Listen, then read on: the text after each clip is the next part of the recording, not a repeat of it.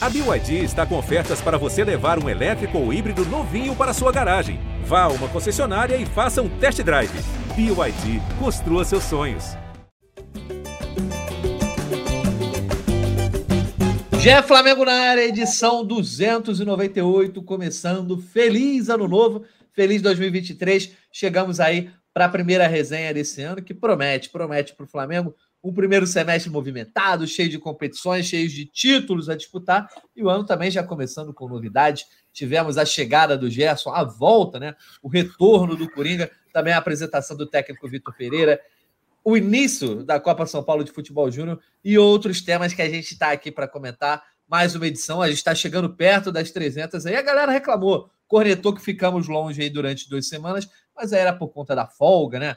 Metade folgou no ano novo, metade folgou no Natal. Ainda nesse meio tempo, ainda teve a morte do Rei Pelé, e aqui já deixando né, um abraço para a família, esse cara que é ídolo eterno do futebol brasileiro. Mas falando de Flamengo, eu, Jorge Natan, hoje tenho ao meu lado Letícia Marques, Fred Gomes e também nossa voz da torcida, Arthur Nenberg. Quem é ligado nas redes sociais sabe que a gente teve uma movimentação dos setoristas.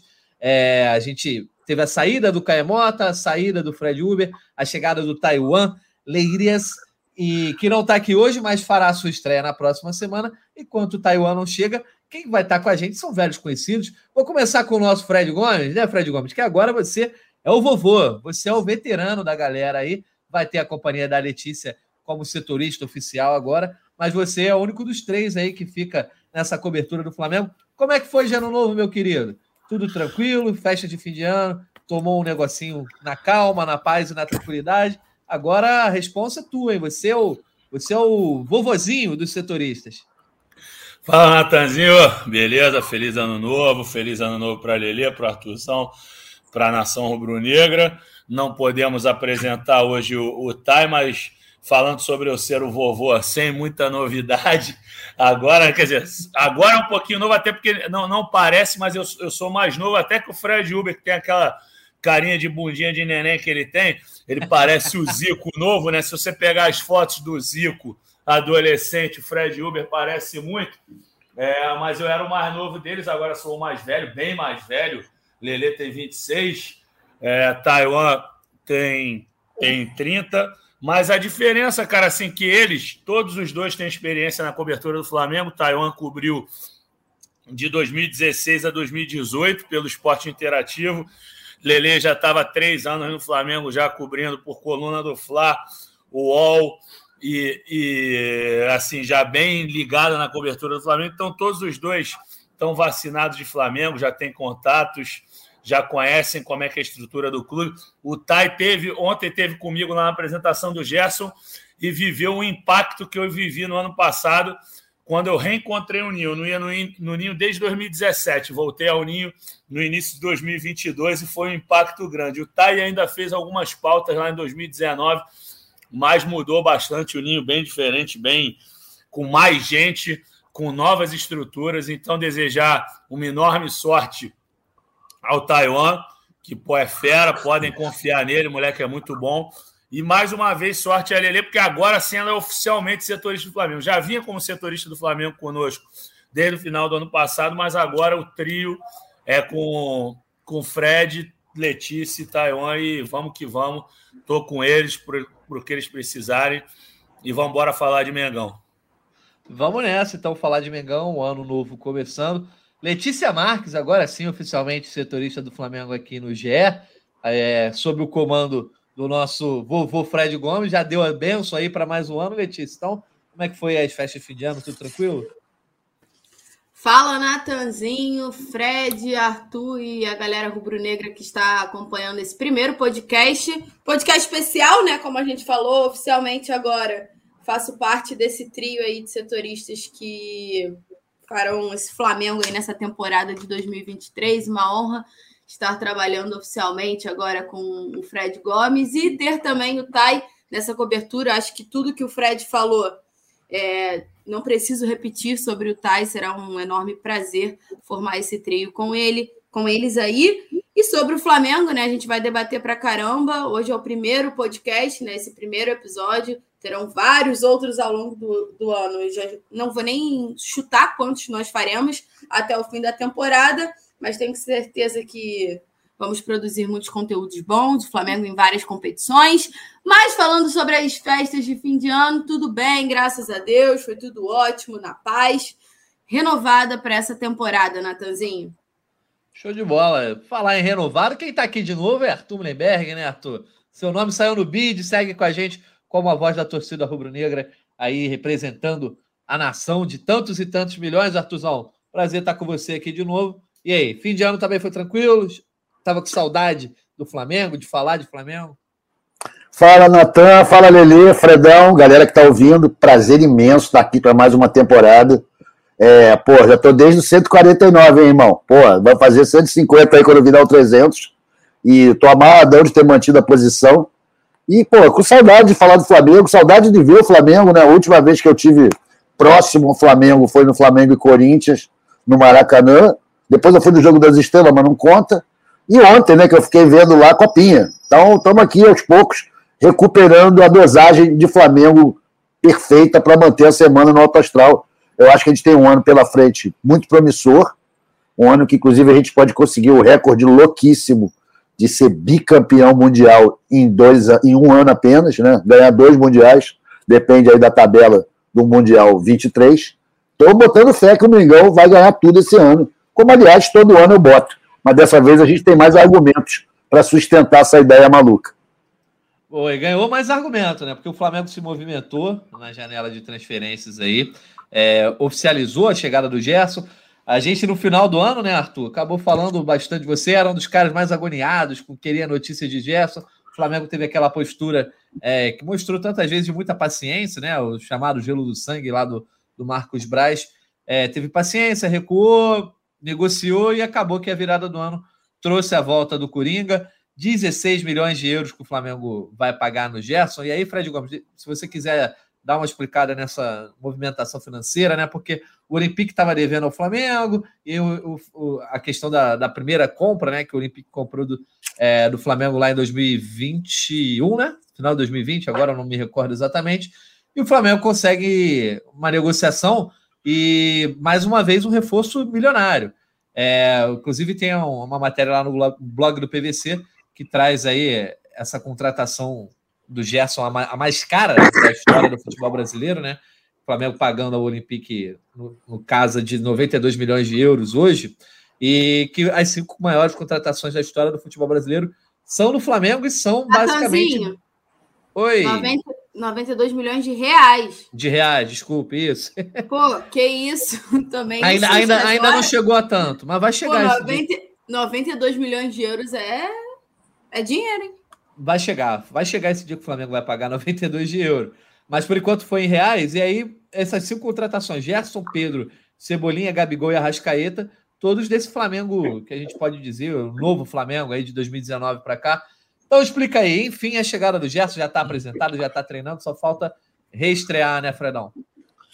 Natan, ele falou um negócio muito maneiro ontem na coletiva que ele falou: saudade de jogar no Maraca às 16 horas. Então, você vê que o cara é, é Flamengo mesmo. Mas, enfim, a história é o seguinte: essa negociação se arrastou por bastante tempo, porque os franceses não gostaram de determinados movimentos da negociação, da maneira que, que as partes conduziram no início. O Flamengo não, o Flamengo foi respeitoso e tal, mas é, eles viam uma certa pressão pelo, pelo fechamento e o Flamengo queria não queria comprar os 100%, só para explicar para a rapaziada, quando a gente fala em compra de 80%, é pelo seguinte: o Flamengo já mantinha 20% do Gerson. Então o Flamengo comprou 80%, agora, agora tem os 100% dos direitos econômicos do Gerson. É, o que, que acontece? No início, o, o, os franceses estavam irredutíveis e queriam os tais 20 milhões. Acabou saindo por esse valor de 15, que na verdade vão virar 16, né? Porque são 15 milhões e mais um milhão de bônus. Aí a história é o seguinte: o Flamengo vai pagar 8 milhões e meio, porque tinha 6,5 a receber, e depois dá mais esse 1 milhão de bônus para fechar, que são bônus por títulos, por participações, que são bônus que são atingidos facilmente. A gente não tem acesso diretamente aos bônus. Assim, a gente não lê o contrato, mas é como aconteceu no caso do Cebolinha, também era, era facilmente atingido. Então, É, o, o que, que acontece? É justamente nesse sentido, assim, não, não é muito difícil, quer dizer, não é muito difícil, não. É, é óbvio que ele vai atingir essas metas aí, que são simples, e o Flamengo vai pagar 16 milhões. Então, só recapitulando, 8 milhões e meio de forma parcelada, contrato até 31 de dezembro de 2027, cinco anos de contrato.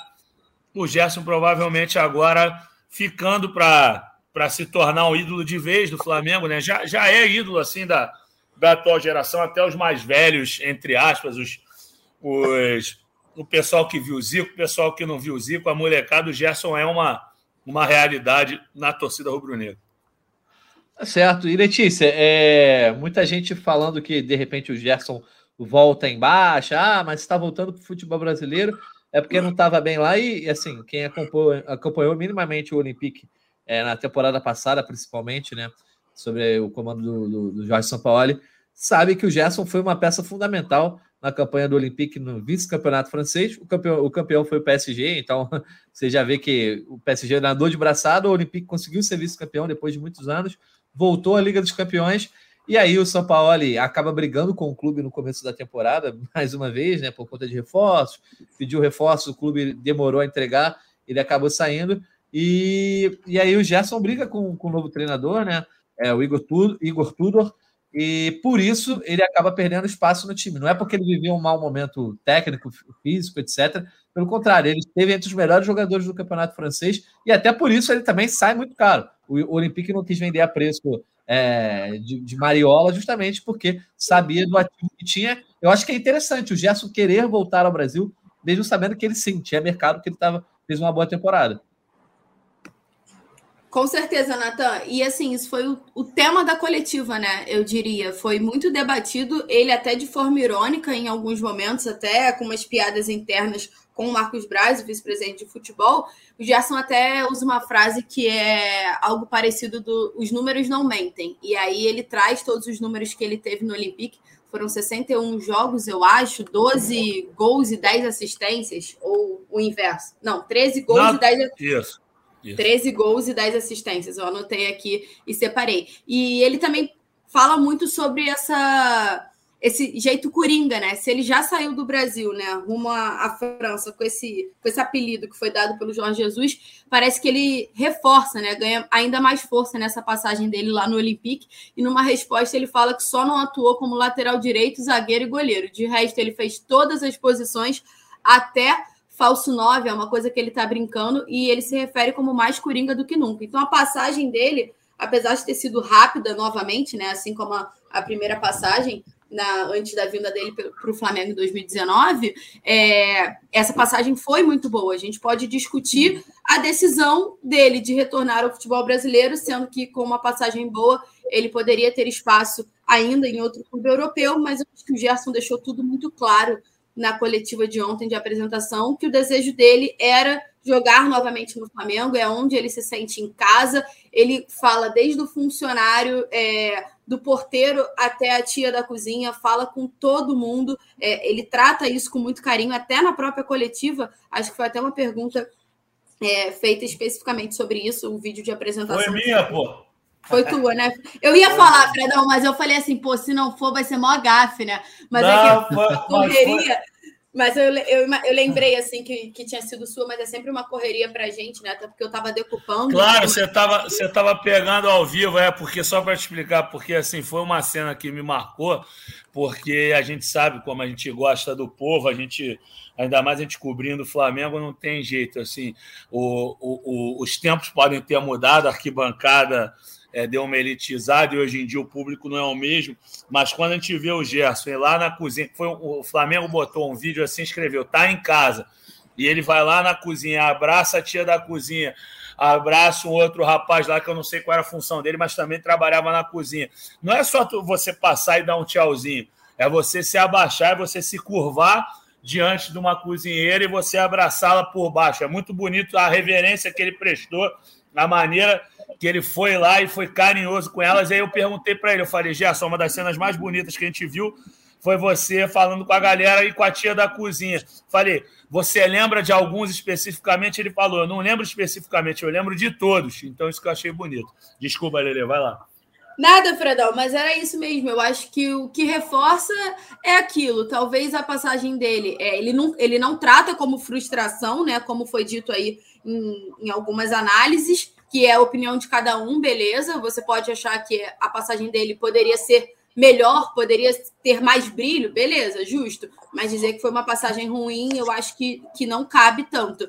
E eu acho que ele fez o que ele queria, né? O que o coração dele estava afim. Ele fala e reforça isso a todo momento. Ele fala que o principal motivo não foi nem voltar ao futebol brasileiro, foi voltar ao Flamengo, que é onde ele trata como casa, como o Fred detalhou muito bem agora. E é o que ele falou, né? Era o Flamengo, é esse desejo de jogar no Maracanã às quatro da tarde. Eu até ri, a coletiva inteira, na verdade, soltou uma risada, porque assim, quatro da tarde, num domingo de sol, só o Gerson mesmo para estar com tanta saudade assim. Mas é, nunca escondeu esse amor pelo Flamengo. Eu acho que ele reforça isso quando ele escolhe retornar ao futebol brasileiro e vestir novamente a camisa do Flamengo.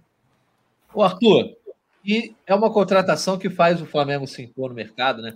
E a galera tava já agoniada, ah, o Flamengo não contrata ninguém.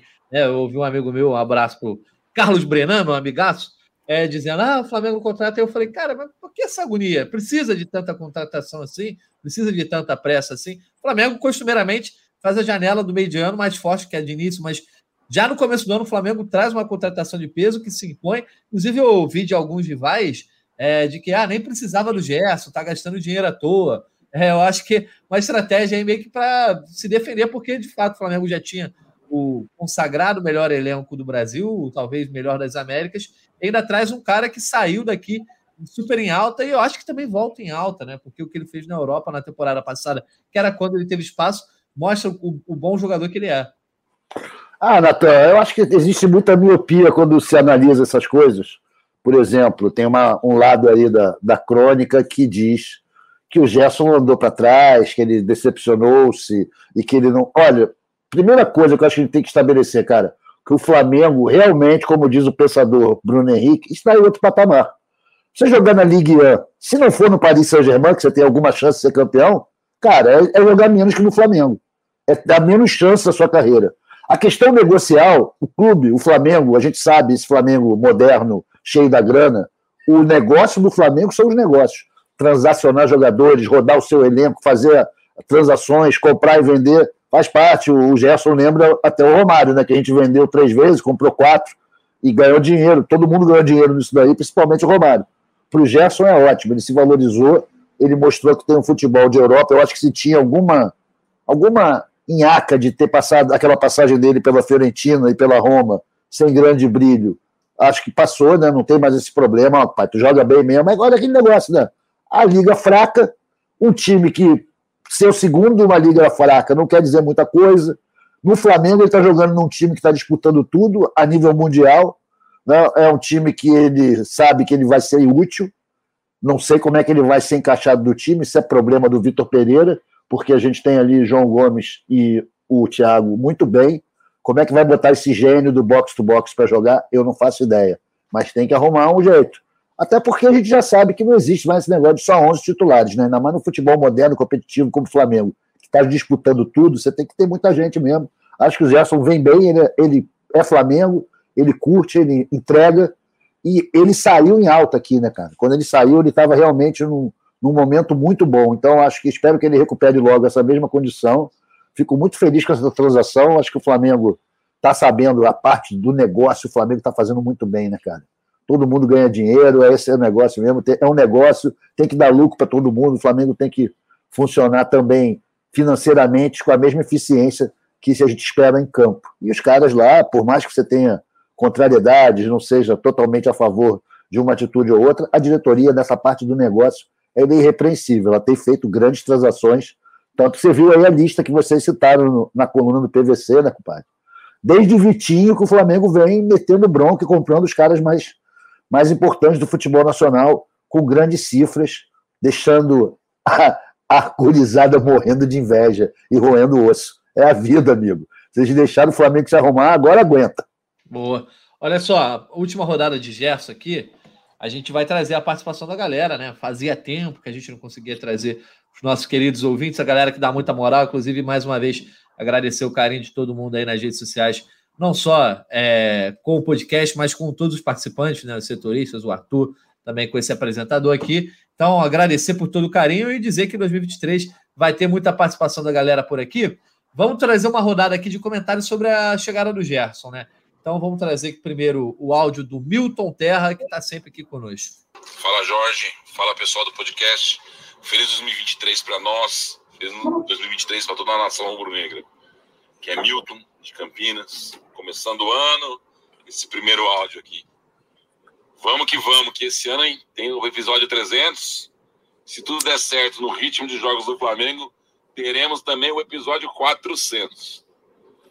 Contratação de Gerson, para mim, é um sucesso. Né? O Marcos Braz e a diretoria que tinha errado em outros pontos, nesse foi certeiro. Seguraram, souberam esperar o Olympique é, não aguentar mais e não ter outra proposta.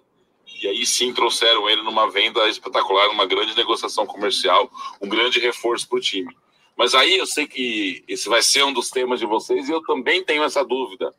E agora, Gerson chega, é titular direto? Ou tem que brigar por posição? Na minha cabeça, é ele e João Gomes. Mas queria ouvir o que, vocês acham. Já vamos emendar então no áudio também do Alan, que fala, faz uma pergunta parecida e também dá a opinião dele aqui. Vamos ouvir então o Alan. Flamengo, na temporada inteira, sofreu com a saída de bola. Inteira, inteira. Até mesmo depois do Dorival, não tinha saída de bola. Quem fazia a saída de bola era Rodinei. Com um pouco de velocidade e força física, ele conseguia fazer a saída de bola. Quando começaram a marcar o Rodinei na direita, acabou. O Flamengo já não estava mais conseguindo jogar bem, porque perceberam que o Rodinei era o cara que subia fazendo a saída de bola e simplesmente travaram ele ali e o Flamengo não conseguiu mais sair. Nem o João Gomes, nem o Thiago mais sabe fazer a saída de bola. Então, o Gerson é peça primordial nesse Flamengo.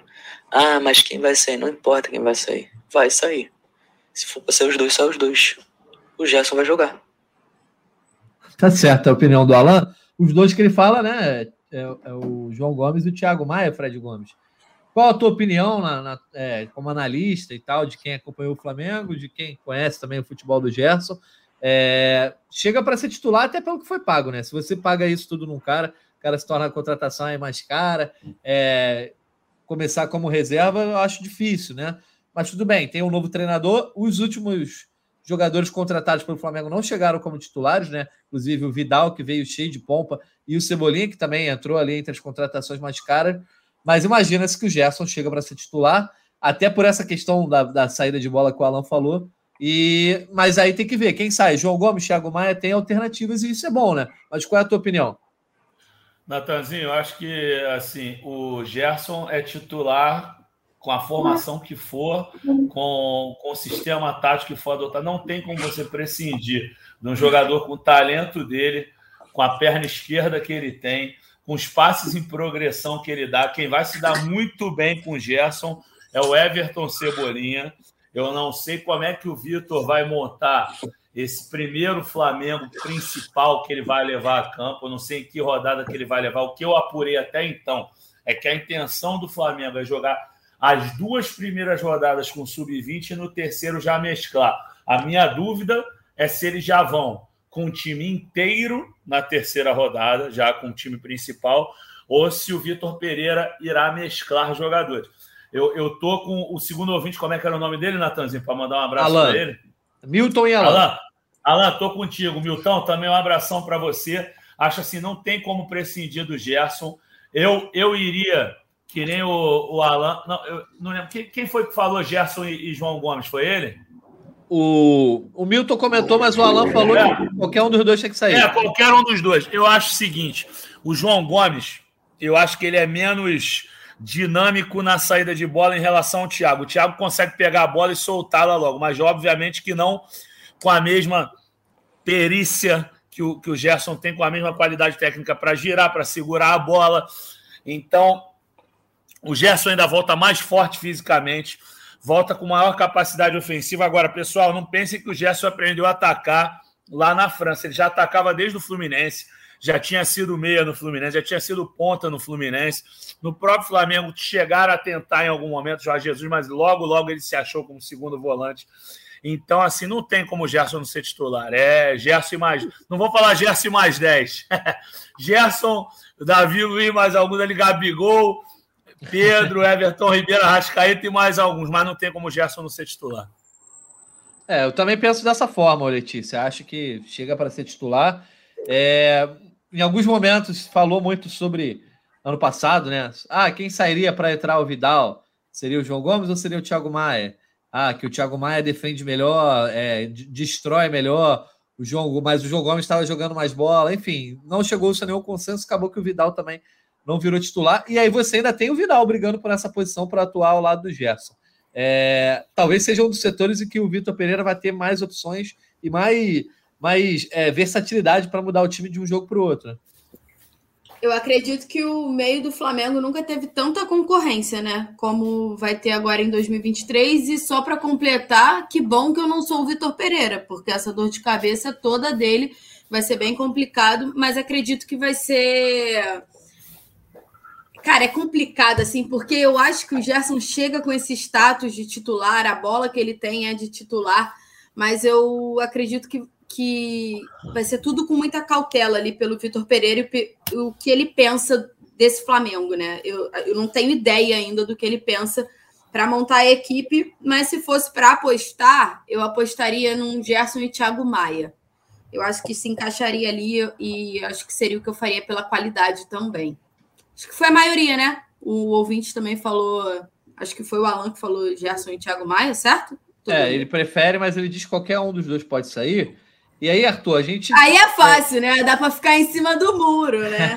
Não, mas ele, ele, marcou posição no sentido de que Sim, pode claro. tirar até o Vitor Pereira para o Gerson entrar. Mas eu tô com gente... ele, eu tô com ele.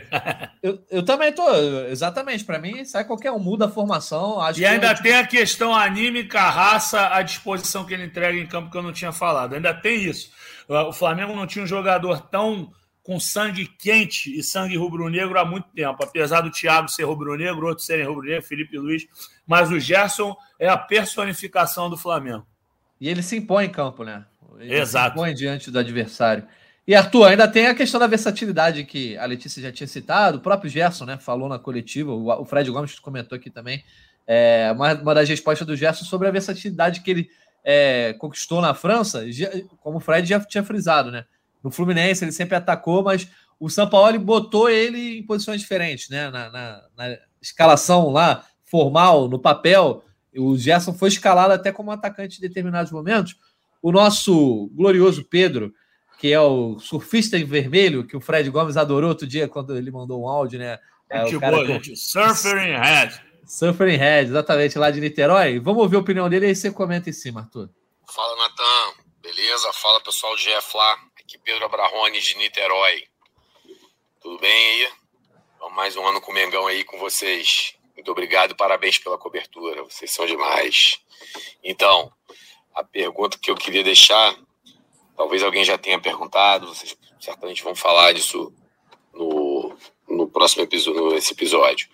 Em relação ao Gerson, é, opções de posição para ele, além do segundo volante, né, que foi que ele sempre jogou no Flamengo, o que a gente acompanhou nas reportagens aí de vocês é que parece que na, lá no, no Olympique ele jogou em várias outras posições, até de falso 9, né?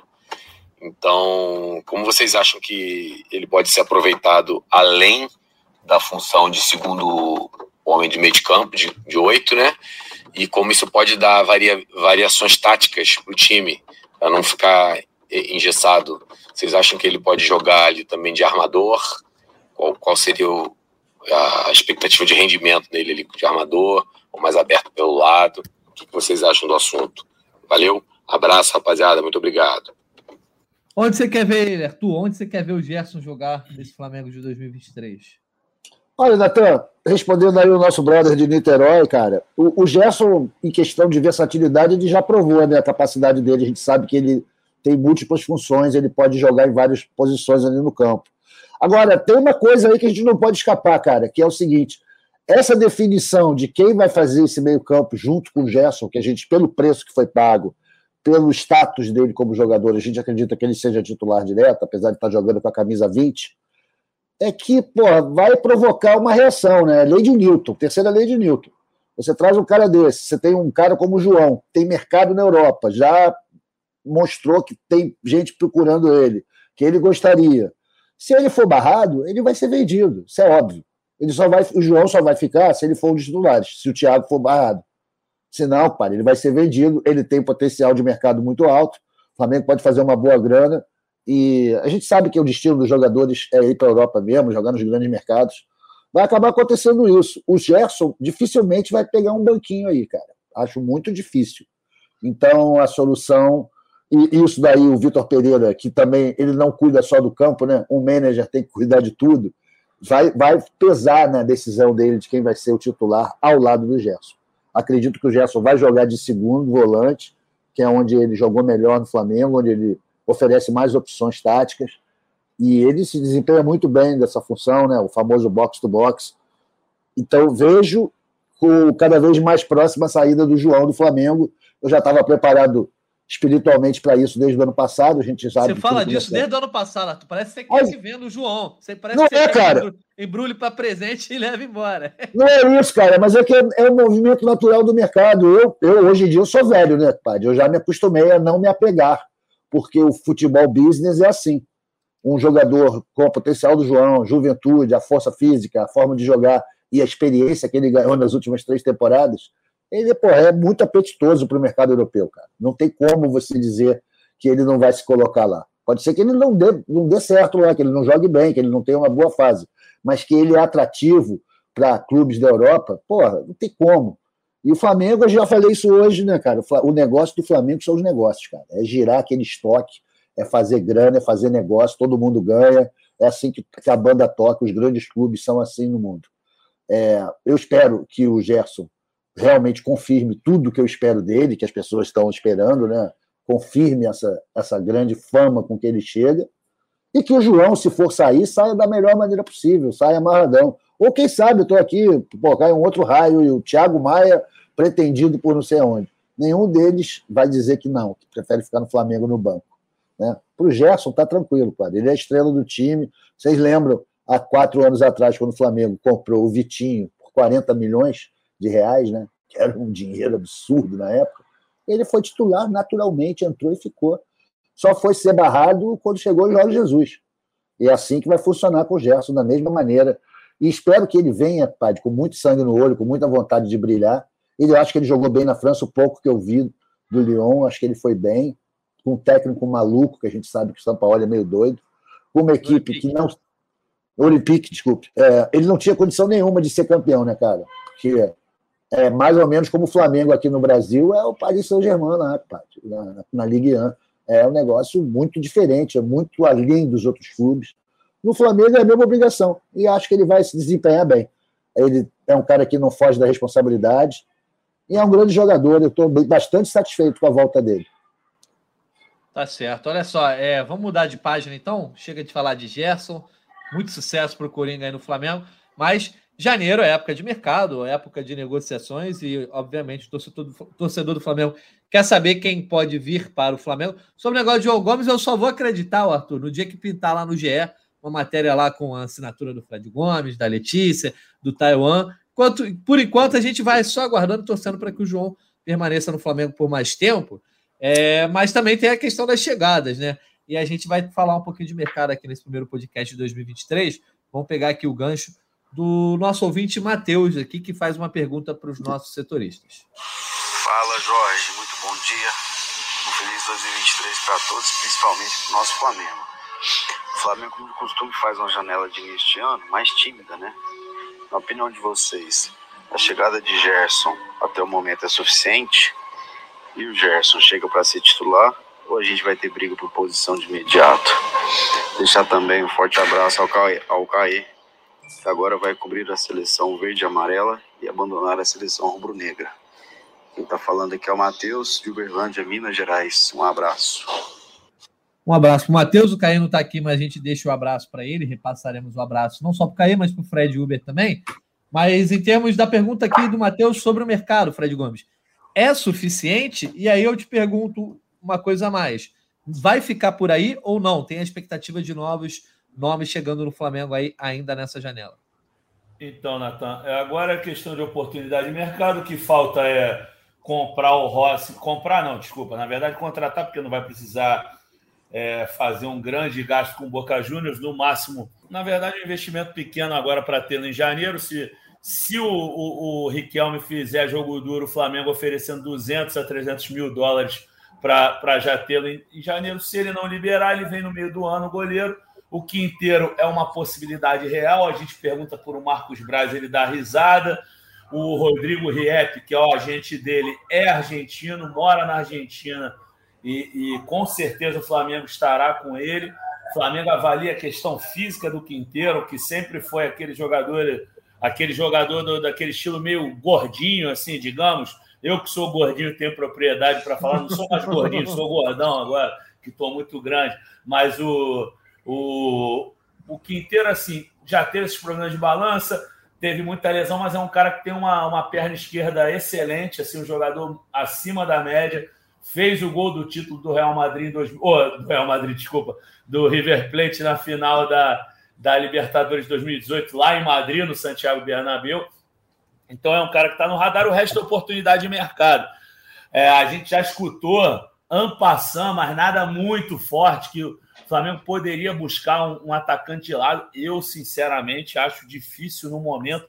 Não quero dizer que é impossível, pelo amor de Deus. É, eu, eu acho que, assim, com olhos de gestor, se eu fosse gestor, se eu fosse um treinador, eu não olharia muito mais para a ponta do campo no momento, porque você tem, poxa, aberto o Cebolinha, um cara para ser utilizado. A gente tem que ver como o Bruno Henrique vai voltar ali no meio do ano. Você tem o Marinho, a torcida critica o Marinho e tudo mais, não fez um ano bom, mas é um ponta.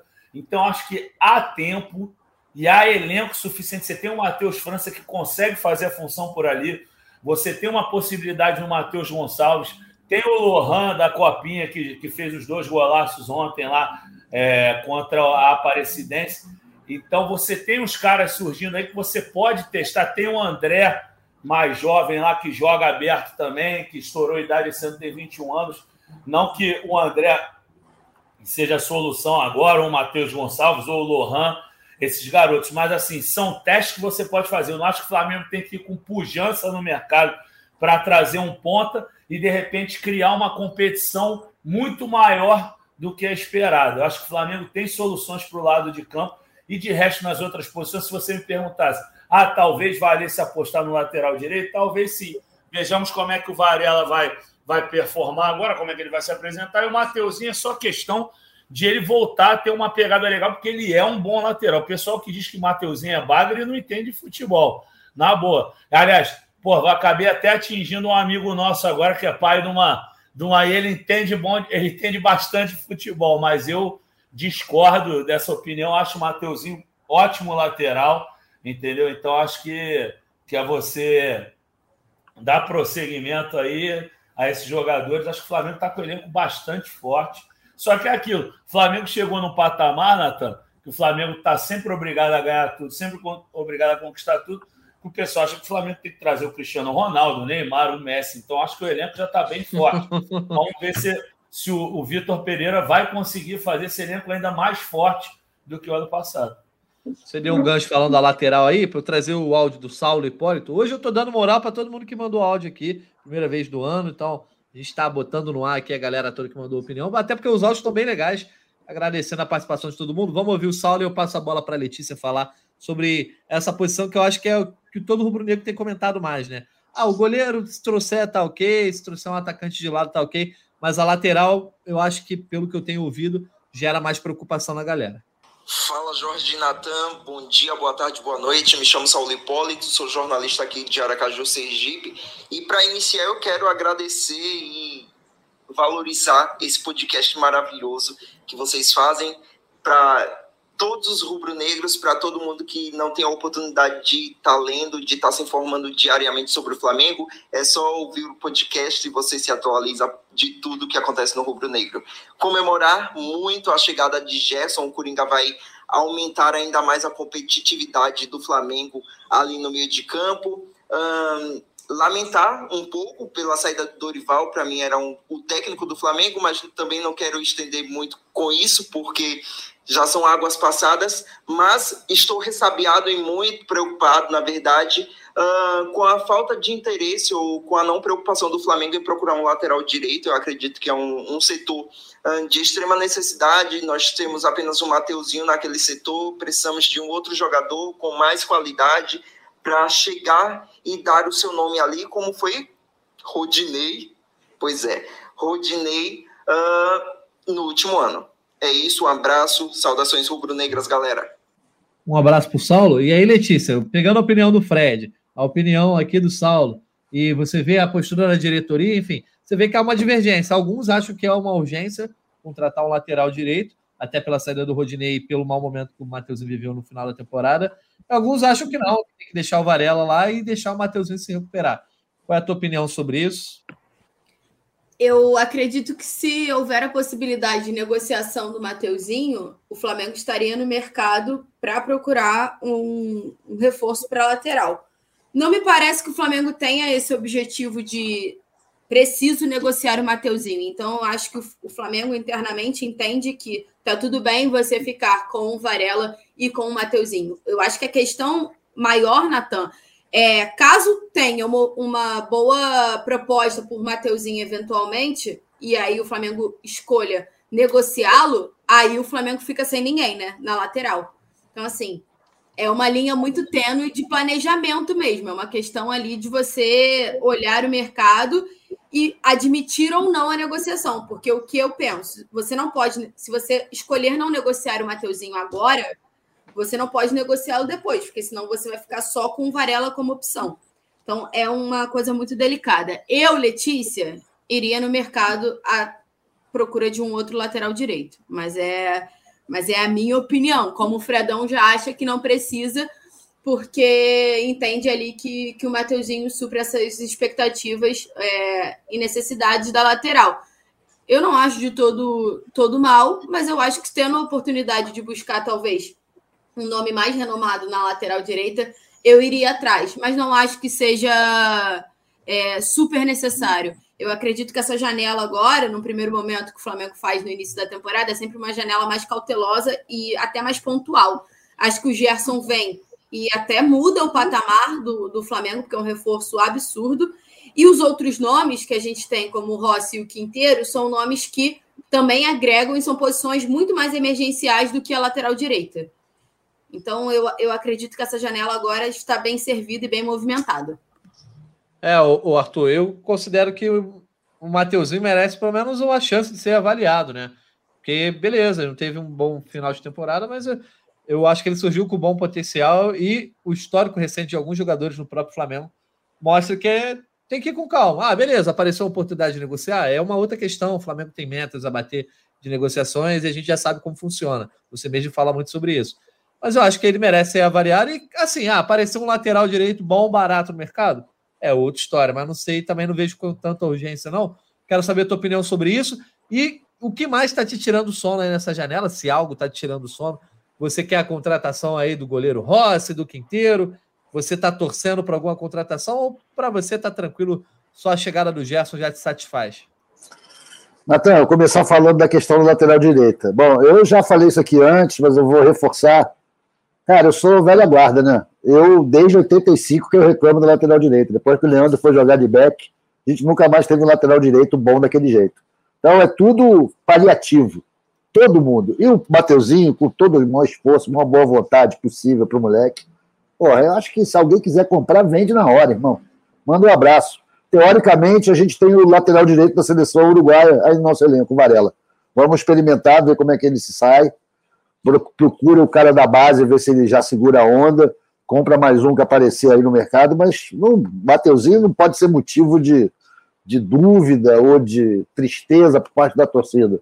Cumpriu seu papel, jogou algumas vezes bem, jogou outras mal, mas está tudo certo, ele tem uma carreira bonita pela frente, não necessariamente no Flamengo nesse momento. Estou apostando mais no Varela como titular da lateral. Acho que vai ser por aí o, o, o Vitor Pereira vai armar esse jogo. Até porque o Varela, o que a gente viu mais ele jogando no Uruguai do que no Flamengo, né? Ele na Copa foi bem, eu achei. Não, foi bem. Eu, eu acho que a preocupação do torcedor é mais com a reserva, né, o, Arthur? É, mas aí é aquele negócio, meu irmão. Qualquer um serve, pô. Reserva lateral, camarada. Qualquer um. Se aparecer uma oferta pelo Mateuzinho, que for boa para a carreira dele e for compensadora para o Flamengo financeiramente, não pode ficar de chororô. Vende logo, movimenta, faz o, o, o elenco girar e traz outro. Vejo o Flamengo, não é o problema lateral direita mais grave. Apesar de um dos comentários que você mandou aí, um dos áudios, o cara falou, quando descobriram que era o, o Rodinei que fazia a saída de bola, o Flamengo deu a caída, né? E é verdade, final do brasileiro, a gente já estava muito manjado, nossa saída de bola pela direita estava ruim, agora a gente vai ter o Gerson, que muda tudo, muda muito essa questão da saída de bola. A lateral direita passa a ter um outro peso na análise do time do Flamengo. Eu não tenho particularmente medo de nada, mas preocupado com a nossa falta de reserva para o Santos, ou mesmo um goleiro que possa ser titular. Se vai trazer o Rossi, acho maneiro, acho um grande goleiro, mas também não posso tapar aqui os olhos né, e não ver essa polêmica que surgiu sobre a contratação dele. Inclusive, teve uma matéria ontem no GE falando sobre esse movimento de um grupo de sócios que se coloca contrário à, à contratação dele por causa das denúncias de que ele teria praticado violência contra a mulher. Ou seja, é uma coisa complicada e que hoje em dia a gente não pode simplesmente falar ah, isso é frescura, isso é mimimi. Isso faz parte do negócio. Os clubes precisam ter uma compliance até nisso daí, como que é a vida pessoal dos seus contratados. Isso facilita ou atrapalha é, patrocínios, transmissões, participações do time em eventos, o que seja. Então o Flamengo tem que se preocupar com isso. Já teve essa polêmica com o Pulgar no fim do ano passado, né, no finalzinho, no último trimestre. A gente já passou por isso. O Flamengo tem muita torcida feminina, tem que considerar esse problema. Eu não tenho uma opinião formada, eu acho, e também eu vou te dizer, eu estou nessa onda de que, pô, esse Rossi é bom, porque ele não fala que é bom. Eu mesmo não acompanhei o Campeonato Argentino, mas parece que ele tem moral suficiente para pelo menos ser um reserva à altura do Santos. E quem sabe, se for mesmo tudo que dizem, brigar pela titularidade. Essa minha preocupação maior é com o gol. Acho que a gente está ainda vulnerável nessa questão aí, porque não vendemos também o Hugo, né? O Hugo acabou não indo para o Vissel Kobe, não sei o que, vai acontecer com a carreira dele. A gente tem o Matheus Cunha, que era o nosso terceiro goleiro, não sei se ele continua esse ano, se ele vai sair. O Flamengo precisa de alguém ali. E acho que sempre é necessário que o Flamengo tenha uma previsão de repor zagueiros. Os zagueiros se machucam, os zagueiros caem em desgraça, né? A gente vendeu agora o Tuller, né? O Tuller finalmente foi vendido depois de tempo aí que ele estava emprestado fizeram, não me lembro para quem que venderam, vocês sabem melhor que eu. Então o Flamengo tem esse negócio, cara. O elenco tem que ser mantido sempre. É que nem ter casa, irmão. A casa tu fica sempre consertando, tem sempre trocando alguma coisa, botando uma peça nova. Nunca tu para de mexer na casa, né? Então espero que os administradores da casa, quem está cuidando da casinha, esteja atento para as oportunidades de mercado e para não cometer injustiças, né? Mas eu vejo como um elenco muito promissor, o melhor do Brasil ainda, e que vai dar certo desde que a gente tenha, traga as peças que a gente precisa. Olha só, então vamos caminhando para a nossa reta final do programa para falar um pouco sobre o Vitor Pereira. Fred Gomes foi apresentado, enfim, chegou, né? O auxiliar começou treinando, ele esperou a virada do ano, foi apresentado no começo dessa semana. Parece que já tem muito tempo, né? Parece que 2023 já tem muito tempo, mas estamos ainda na primeira semaninha do ano. É...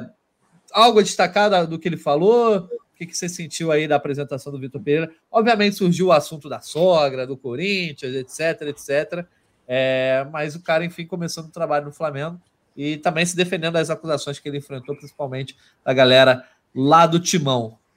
Bom, Natanzinho, é, cara, eu acho que essa história da sogra ser abordada, o Corinthians, acho que jornalisticamente todos nós queríamos fazer a pergunta, ele se posicionou inicialmente, acho que já respondeu tudo. Dava para fazer um contraponto ou outro depois é, para saber como tudo se desenrolou desde a saída até a chegada do Flamengo. Mas, assim, aqui é podcast do Flamengo. Eu sei que o nosso torcedor não quer saber de, de Corinthians, então não vou nem entrar nesse mérito. Sei que a coletiva ficou muito centrada nisso, mas eu acho que o mais interessante que ele falou foi sobre a Supercopa. Assim, sem dúvida, ele falou que é um Flamengo experimentado para a partida com, com Palmeiras, perdão. Partida essa que ainda não tem sede definida, há possibilidades no Brasil, como Salvador, é, é, Brasília e Recife, também tem possibilidade ainda de ser jogada fora do país. Mas o mais importante é que nessas cinco partidas que antecedem o jogo com o Palmeiras, o Flamengo vai botar o time principal para jogar. A gente já vai ver aí a configuração do novo Flamengo do Vitor Pereira. Ele falou que não vai pintar a, a casa é, de uma nova maneira abruptamente. Ele falou que vai pintar divisão por divisão, ou seja, ele vai aproveitar um pouco da obra deixada pelo Dorival, isso é fato. Acredito, por exemplo, que não há por que mexer em zaga nesse momento. Por outro lado, acho que ele pode em algum momento colocar o Fabrício Bruno por ser zagueiro rápido. Ele usava o Raul Gustavo lá no Corinthians, o Gustavo, jogador que foi para o Bahia. Então, de repente, ele vai ele vai acabar mexendo com o tempo. Mas nesse primeiro momento, acho que assim, entrada inevitável do Gerson, talvez ele mexa um pouco na estrutura do ataque. Enfim, mas acho que o mais importante foi isso: dizer que o Flamengo vai chegar rodado, experimentado, um pouquinho calejado para essa partida com o Palmeiras dia 28. E aí, voltando às perguntas dos ouvintes, todo mundo, ah, mas o Flamengo tem que reforçar isso, tem que reforçar aquilo. Palmeiras, que é o outro grande elenco do Brasil, não contratou ninguém ainda, gente. Então, acho que assim, eu sei que o rubro-negro está cada vez mais chato no bom sentido, hein, galera? Não estou dizendo assim, mas cobra muito contratação e tudo mais. Mas, gente, é, é só olhar para a grama do vizinho, assim. É óbvio que um lateral direito, assim, se fosse um grande lateral direito, valeria como qualquer posição. Se você tem uma possibilidade de trazer um craque, ótimo. Mas eu digo assim, essas oportunidades não estão tão latentes, não estão tão expostas. O pessoal vem falar do preciado do Equador como se conhecessem o preciado a fundo. Porra, gente, vamos ser sinceros. Vocês viram o jogo do Independente Del Valle contra o Flamengo, aqueles jogos lá de 2020. Aí vira especialista. Viram, e viram meia dúzia de jogo do Equador, porra. Só que aí nem começa a tratar o cara como um gênio, que nem o Varela. Não dá para dizer que o Varela é um gênio até agora por conta dos toques de primeira, do, do, jogo dele de cabeça. É interessante que ele dá um toque no ponto futuro de cabeça. Gostei bastante também, mas ele já fez jogo ruim também. Então não dá para a gente é, marcar a posição aqui e falar: olha, Varela é craque, então não, Varela não presta. Calma. Não, peraí, Fred, desculpa te interromper. É, ah. gênio é o empresário dele, que botou ele no Flamengo, porra. Ah, sim, mas eu não disse ninguém, eu não falei em relação aqui. Eu digo que já tem torcedor que acha que ele é gênio e tem torcedor que acha que ele é bagre. Então, acho que essas análises muito superficiais, com base em pouca experimentação, em pouca observação, que eu acho arriscado, que nem quem tem quem trate o preciado como o Leandro já, entendeu? Então, é basicamente isso que eu penso. E vamos aguardar aí as cenas dos próximos capítulos. Só lembrando que esse, essa análise superficial, precipitada e sem dados que baseiam, é um dos privilégios do torcedor, né? E é um direito que ele deve exercer sempre que puder. Ah, sim, mas a respeito do preciado, eu não sei se. Enfim, do jogador. Preciado é viagem de ácido mesmo. É viagem de ácido mesmo. Fez dois joguinhos na Copa Maneira, daí começou. O Flamengo vai comprar, o Flamengo vai comprar. É isso que eu estou dizendo. Eu não estou falando do Varela, não, porque você elogiou o Varela. Você está achando que eu estou falando por tua causa, não é. Eu estou falando de quem fica, porra, cobrando contratação de qualquer jeito, não sei o que, não tem nada a ver, entendeu? Olha tá só, certo. o calendário do Flamengo tem Aldax, agora na estreia do Carioca, no dia 12, quinta-feira que vem, depois Portuguesa, Madureira, Nova Iguaçu e Bangu, esses cinco jogos aí. Campeonato Carioca e só lá no dia é, 27, né? Ainda com o local a ser definido. É 27 ou 28, Fred? Fred e Letícia. Agora o Fred falou. É 28. 28, 28. 28. 28. Isso, isso, 28. É porque eu estou bom, vendo aqui no bom Soccer Ray e aqui tá dia 27. E aí tem a Supercopa contra o Palmeiras. Tudo certo, confirmado para esses cinco jogos aí. O Flamengo jogará com o time reserva. Tem algo já nesse sentido. Vitor Pereira comentou algo sobre isso ou é, deve jogar alguma partida, o Flamengo deve jogar alguma partida antes da Supercopa com pelo menos parte do time titular? Bom, Natanzinho, o Fred até passou por isso um pouquinho, né, rapidamente, numa das respostas dele, que o Vitor até citou na apresentação, justamente o fato de que quer chegar até a Supercopa com um elenco um pouco mais rodado, né? A gente até subiu uma matéria sobre isso. A gente não sabe, né, Fredão, é, ao certo, o, por enquanto, né? A gente ainda não tem ideia, o martelo ainda não está batido sobre qual será o jogo. Mas, assim, por algumas conversas, Mas... alguns pitacos aí que a gente tá... Pode falar, Natanzinho. Não, eu ia perguntar se assim, ele vai dosar, vai botar dois aqui, dois lá, ou vai ter algum jogo que de fato o Flamengo vai dar uma amostra, pelo menos do 1 a 11 ali. Oh, perto tá. É, só porque, como a Letícia falou, a Letícia falou assim, né, Fredão? Só para complementá-la, assim, de fato a gente não tem essa confirmação ainda. Ele não falou, nem em off falaram para a gente. Entendi. O que a gente pode falar, assim, depois, eu vou deixar a Letícia completar, a gente pode passar a lista dos jogadores que estão com o Mário Jorge, que vão começar as primeiras rodadas. Agora, o que vai mesclar, eu não sei. Perfeito. Não, é mais perguntando é, isso para vocês também, porque é uma dúvida que a galera certamente tem, e eu confesso que eu não, não tinha visto nada, então não tem essa definição ainda, né, Letícia?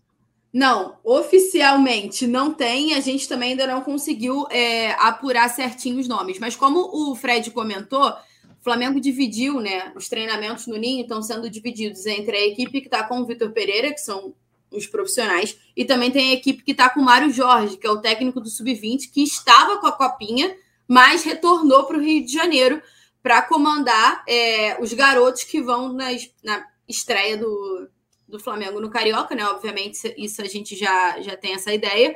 Mas até quando serão só os meninos, a gente ainda não sabe. E eu acho que é importante pontuar, Natan. Ontem o Flamengo jogou, né? Venceu na copinha a partida, o Fred até comentou isso. E alguns atletas retornaram nessa manhã para o Rio de Janeiro para se juntar a esse elenco que está com o Mário Jorge, que é esse elenco do Sub-20.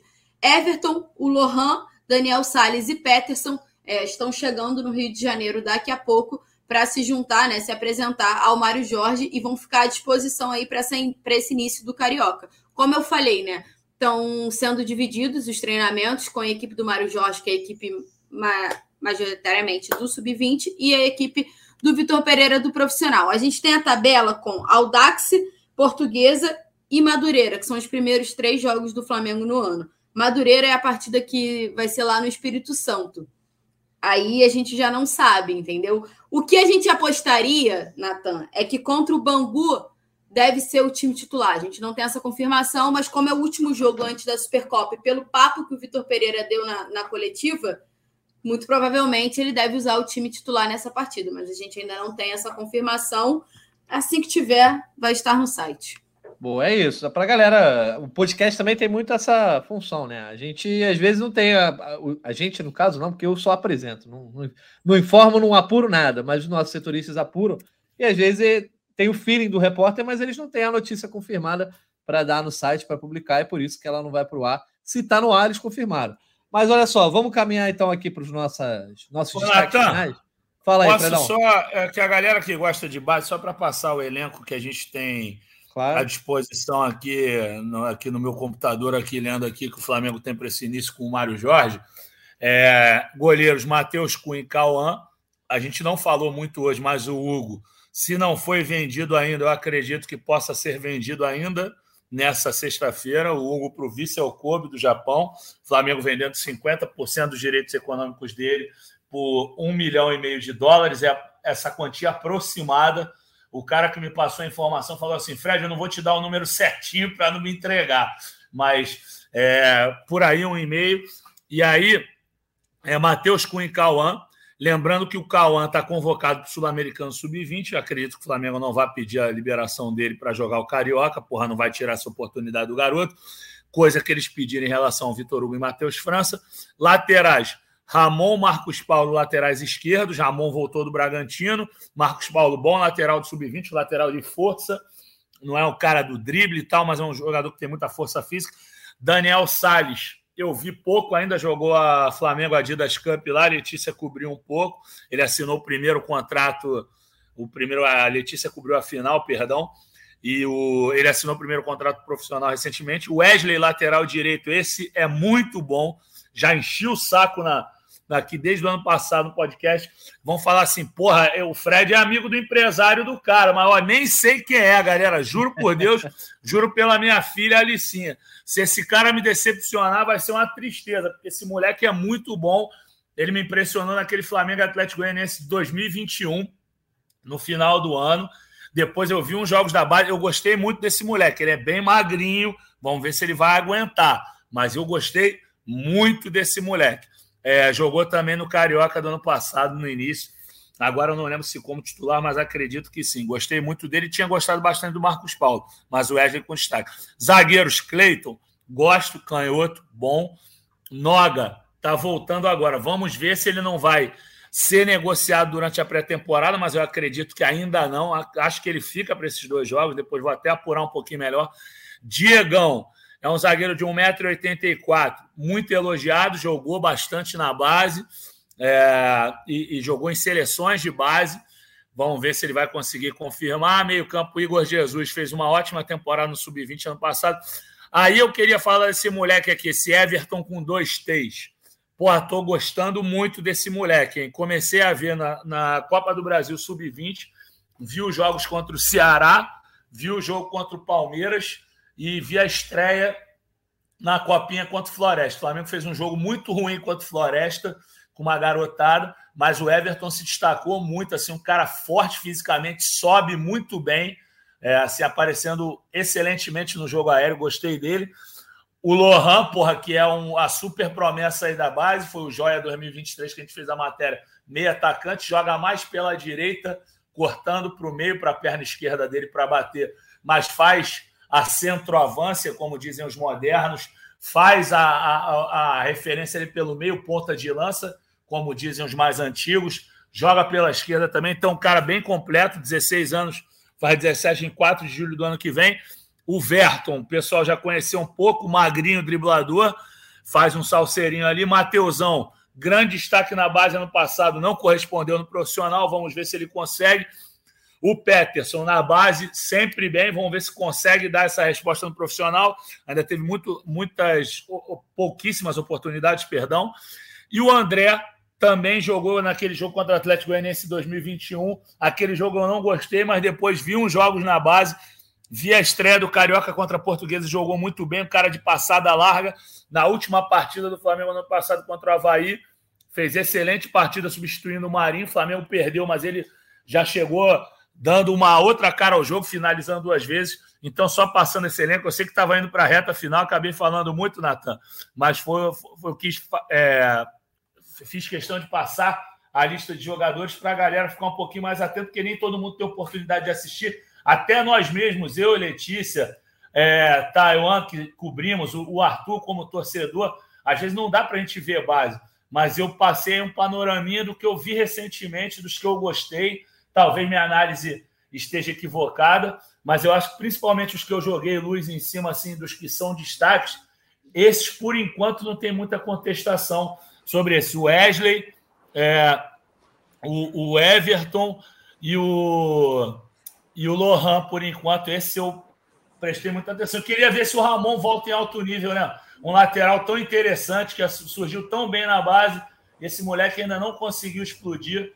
Eu acho que está com 21 anos, eu confirmo antes do programa terminar, mas está na hora dele explodir, né? Pô, muito bom esse raio-x aí da base, Fred. E você levantou, para mim, duas questões importantes. Eu queria ver se você podia responder, você ou a Letícia. Um, o que, que aconteceu em relação ao Hugo com o Vissel Kobe, que há um mês atrás disseram, o Flamengo achava que não era ideal ir para lá e agora vão fazer o jogo. E o outro, eu queria saber os destinos da Mateusada que a gente tinha ano passado, né? Um monte de Mateus, se eles continuam no grupo, se está tudo forte, como é que está essa galera aí que a gente se destacaram mais da base do ano passado? Arthurzão, falando da Mateusada, a Mateusada, assim, um já subiu com destaque ao Gonçalves, oh, o França. O França. É, é, o, o, Gonçalves, eu te confesso que eu não saberia te responder agora na gravação, mas eu acho que ele se machucou no início da pré-temporada. Eu vou confirmar isso, tanto que eu nem falei do nome dele aqui. Até os, os torcedores me perguntaram: Poxa, ele está postando muito em academia. Eu, vou, eu prometo que eu te trago no próximo programa um panorama melhor em relação a ele. E sobre o Hugo é o seguinte: é, o, o, no início do ano, o Flamengo tinha proposta do Vissel Kobe por empréstimo, uma, uma proposta do Estoril de Portugal, proposta mesmo, empréstimo, e uma sondagem do AZ Alkmaar da Holanda por empréstimo também. Aí via outro clube que eu acredito que era o que estava mais próximo de conseguir o empréstimo, só que não me abriram o nome desse outro clube europeu. Só que aí o Vissel Kobe veio agora para comprar, Artuzão. Isso que mudou, porque o Flamengo queria dar é, holofotes ao Hugo na Europa para ver se conseguiu uma venda melhor. Mas como agora o, o Vissel Kobe veio com uma proposta que dá 8 milhões de reais para um goleiro que assim é muito promissor, mas que teve um ano irregular e o Flamengo ainda fica com 50%, suponhamos que o Vissel Kobe no futuro venda bem. O Flamengo vai ter pô, uma baita de uma fatia, metade do negócio. Então, o que mudou, Artuzão, foi a questão do modelo de negócio mesmo. Enquanto a gente está conversando aqui, enquanto a Letícia ou o Natan vão pegar a palavra agora, eu vou dar uma olhada aqui no Matheus Gonçalves e vou ver se eu consigo a resposta durante aqui essa reta final de programa. Vou mandar uma mensagem agora aqui para alguns amigos aqui. Isso é Fred Gomes praticando jornalismo. Esse aí, meu compadre. Obrigado. Tamo junto. Bom, tem que caminhar aqui para encerrar, que a gente estava aí caminhando para os destaques finais. O Fred deu esse bom panorama né, da, da galera da Copinha. Vai ser um assunto que vai surgir aqui no podcast é, de certo nas próximas edições aí. Enquanto o Flamengo estiver vivo na competição, torcemos para que vá longe, para que dispute uma final, conquiste mais um título. É, vou só dar um, uma última passada aqui, então, nos áudios da galera, para não deixar de botar ninguém no ar, e depois a gente vai para os destaques finais. É, uns áudios legais aqui da galera, sempre elogiando, comentando o podcast. Vou trazer primeiro do glorioso Fábio de Mello, que não é o padre, está sempre aqui conosco. Fala, meus amigos do GF lá. Aqui é o Fábio de Mello, que não é o padre, de Vitória Espírito Santo. E é uma satisfação enorme começar esse ano sabendo que a gente foi campeão ano passado e o time está motivado. Vem aí Supercopa, Recopa e principalmente o Mundial. Vitor Pereira, depois de toda a polêmica, acho que é um cara que chega com, com boas ideias. Vamos ver como é que vão ser os primeiros jogos, os desafios. Tomara que agora vá. Não aguento mais situação de técnico entra e sai do Flamengo. Mas a melhor coisa até agora é a volta do Gerson, ver a felicidade dele, cumprimentando todos os funcionários, todo mundo conhece ele, parece que é aquele filho que volta a ver a família depois de um tempo na festa de Natal, abraça todo mundo e tudo mais, que a galera conhece desde criancinha. Muito feliz, muito bom. Nosso Coringa tá de volta.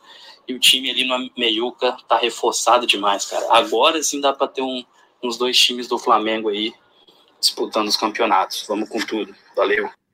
Tá exigente o Fábio de Mello, né? Falando que só agora com o Gerson que dá para ter dois times, mas tá certo, Fábio de Mello sempre aqui conosco. Trazer agora também o áudio do Breno Gomes, mais um ouvinte aí que nos enviou uma mensagem. Fala, Natanzinho, fala galera do GE, aqui é Breno Gomes, de Manaus, Amazonas. E eu queria agradecer a vocês pelo trabalho, trabalho bem desenvolvido, bem pautado, é, com opiniões sinceras e, e profissionais. É, dizer que é um alento escutar vocês perante a mídia esportiva que a gente tem à disposição no país e que é isso aí, vamos começar 2023 para frente, para cima e seremos campeões mais uma vez, tetra da Libertadores, N do Campeonato Brasileiro e por aí vai. Deixar então um abraço aqui pro Breno, né? Muito carinhoso o áudio dele. Também aproveitar e deixar um abraço pro Fábio Reisen, né? Fábio de Joinville, ele pedindo para mandar um abraço, né? Que, e dizendo que sempre escuta aqui o podcast. Mas o Fred Gomes, para a gente fechar, tem um áudio aqui do Jorge Luiz que eu acho que você vai curtir. E aí depois a gente fecha o nosso podcast. Fala, Natanzinho, beleza? Aqui é Jorgeada com a voz de Fredão, diretamente de São Luís do Maranhão. Já vou tomar aquela gelada com minhas amigas, beleza? Mais tarde tem Flamengo na copinha. Amigão, tô a expectativa altíssima, né? Vai dar Flamengo no Mundial, se Deus quiser. Vai dar tudo certo. Grande abraço a todos. É vapo, vapo neles. Um abraço pro Jorge. Gostou da, da imitação aí, Fred Gomes? Pô, show de bola, que alegria, cara. Fico feliz com essa homenagem aí, Jorge. Tamo junto. É o que? São Luís? Isso. Pô, cara, tem que conhecer tua terra, bicho. Sabe que eu sou apaixonado aí pelo Nordeste. foi logo a terra do reggae, cara. Eu sou fã do Nath Roots, adoro o Tribo de Já, que é, é do Maranhão, né? O, o Fauzi, o Fauzi é paulista, mas eu acho que o resto. O Fauzi é o, o, o, vocalista do Tribo de Já, mas eu acho que o resto do, da Tribo de Já é toda maranhense. Então, meu irmão, toma gelada por mim aí, que, cara, eu tô numa dieta agora, que ano passado, você vê como é que é o Flamengo. Você volta magrinho. Magrinho é mentira, né? Eu voltei com 115, mas, pô, naquela minha queda do Diego Alves, eu pesava 163. Então, pô, tinha chegado a 110. Voltei pro Flamengo, Flamengo, muita responsabilidade, Flamengo, aquela correria. Pô, cara, engordei tudo de novo, então tô dando uma segurada na gelada, Jorgão. Mas obrigado pela imitação aí, adorei, entendeu? Ó, e, e meu irmão, um grande abraço. Um dia eu estarei na sua terra mas é basicamente isso aí. Fico muito feliz. E, ó, aproveitando aqui que você mandou esse abraço aqui, eu vou dar uma de. Já que você é Jorge, eu vou dar uma de Jorge Natan e vou dar uma de apresentador aqui. Vou levantar uma bola para a Letícia. Temos a informação do Matheus Gonçalves, mas não fui eu que consegui. A Letícia que conseguiu. Lele, por favor, fale aí qual é a, o panorama do Matheus Gonçalves que o Arthur perguntou. Artuzão, ele tá com o grupo do Mário Jorge, né? Que vai jogar esse, essas rodadas iniciais do Carioca, só que ele tá de fato machucado. A previsão é que ele volte a partir da segunda, do segundo jogo, né? Eu não posso falar segunda rodada, porque o primeiro jogo do Flamengo é uma rodada adiantada. Mas a previsão é que ele volte a partir do segundo jogo do Flamengo no ano, pelo Carioca. Valeu, Lele. Boa, bom saber, bom saber. Fechou então, ó. Galera, agradecendo a participação de todo mundo que esteve conosco aqui, os nossos ouvintes. Vamos tentar, ao longo do ano, trazer sempre a galera, sempre que possível, né? Às vezes tem a correria das gravações, dos pós-jogos, mas sempre que der a gente vai trazer aqui. Obrigado pela participação de todo mundo. Vamos para os nossos destaques finais, aí fechar esse primeiro podcast do ano. Já já a gente chega no podcast 300. Mas então, Fred Gomes, seu destaque final para a gente encerrar essa primeira semana de 2023. Então, o meu destaque final é desejar um feliz ano novo para todos os rubro-negros aí. É, agradecer ao Jorge aí pelo carinho cara, e, e, todos os outros torcedores. A gente recebeu muitas mensagens carinhosas. É, acho que vai ser um ano muito proveitoso. É, que tenha muitas viagens para a gente ter contato com eles, torcedores de todo o país, não só aqui do Rio de Janeiro. O Flamengo aí vindo com um time muito forte, muito forte mesmo, muito plural. Acho que tá todo mundo ansioso já para esse primeiro jogo do Carioca. O pessoal fala, ah, Carioca é chato, caramba. Mas vê o time profissional que é um barato, né, cara? Todo mundo gosta da Copinha, assiste a Copinha e tudo mais. Pô, a gente vê os talentos surgindo, mas o time profissional é que mata a saudade do povo. E na próxima, no, no próximo dia 12, agora, né, quarta-feira que vem, Flamengo. Flamengo, deixa eu ver se eu estou bem de, de matemática. Ah, não, é quinta. 12 é quinta, isso dia 12, entendeu? Eu sou péssimo de matemática. Dia 12, Flamengo estreando contra o Aldax no, no Campeonato Carioca. E todo mundo aguardando isso aí. Eu sei que a gente vai conversar antes, né, Natan? Acho que a gente vai fazer um programa antes ou só depois do, do Aldax? Você que é o nosso capitão, me diga aí. Cara, depende só da gente. Eu acho que a gente vai fazer o 299, provavelmente 300 só na outra semana. Ah, sim. O 299 é o, é o de hoje, não? Eu estou perdido na numeração. Não, hoje é 298. Ah, ah, então é. Então a gente vai fazer o 299 depois do Audax, né? E o 300, o, o especial. Vamos ver se a gente consegue alguma coisa muito fora do comum aí. Então é isso, Natão. Feliz ano novo, rapaziada. Prazer estar com vocês. Mais uma vez, bem-vindo, Taiwan. Conta com a gente. E é isso aí. Um beijo para todos e um abraço também. Valeu. Valeu, Fredão. Um abraço também para a Letícia. Letícia, seu destaque final aí nesse primeiro podcast do ano. Meu destaque final vai seguir a mesma linha de quase todos desde que eu participei, que é acalmem-se. O Flamengo está voltando, né? Vai voltar a jogar agora. Falta menos do que faltava. Sei que os torcedores estão ansiosos. A gente recebe muitas mensagens nas redes sociais para saber do dia a dia, né? A galera fica sem acompanhar os jogos, né? Porque não está tendo, então fica todo mundo muito ansioso, querendo que aconteça logo. Carioca vai começar já na semana que vem, como o Fredão falou. Então, acalme-se, já está começando uma temporada que promete, são várias competições, possibilidade de títulos agora já na Supercopa, já no Mundial, já na Recopa e já no Carioca. São esses quatro títulos aí nos primeiros meses do ano nessas disputas, então isso é, é bem importante, emblemático para o torcedor e para a gente que cobre também. Então, aproveitando para agradecer o carinho que eu recebi ontem, quando foi a troca oficial, né? Quando o trio foi apresentado como setoristas do, do Flamengo nessa temporada.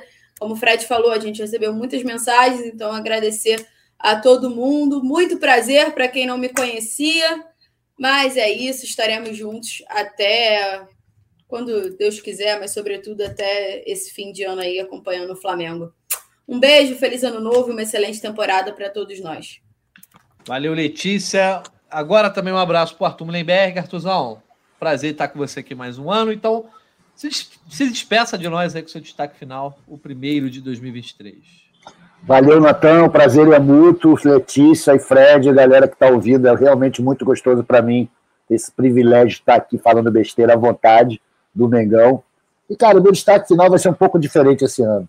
Eu quero deixar uma questão no ar para que, se algum ouvinte se estiver interessado, responder aí com áudio, ou vocês mesmos falarem no próximo. Que, pô, faz alguma diferença, galera, para o Flamengo jogar esse Carioca? Por que, que vai jogar esse Carioca, cara? A gente tem um jogo importantão no dia 28, agora, né? Nossa, uma competição que vale taça. A gente está no dia 6. Os caras podiam ficar só treinando, pai. Não precisava jogar, se expor no Carioca dar sobrevida a uma competição que, porra, é cada vez menos valiosa econômica e esportivamente. E a gente tem um Mundial, cara, dia 7 e 11 do mês que vem, compadre. A gente já está há um mês e um dia da nossa estreia no Mundial.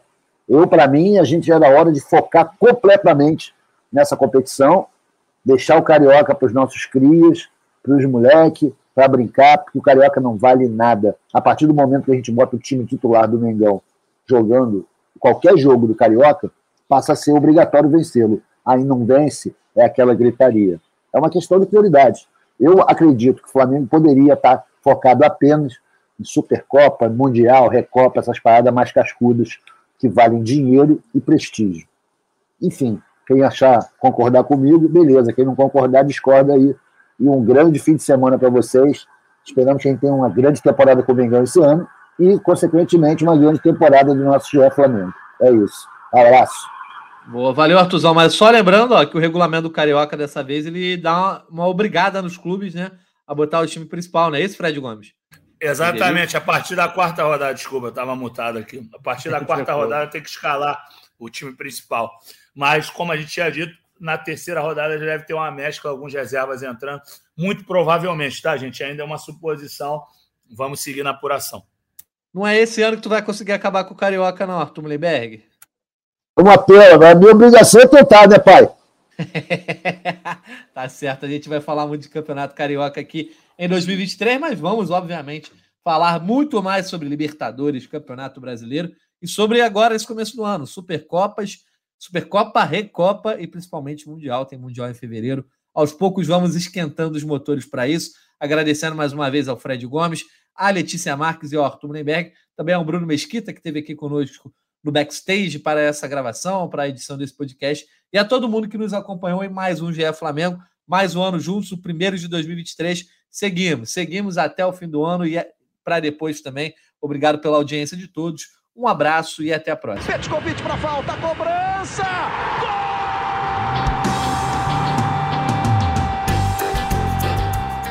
Sabe de quem?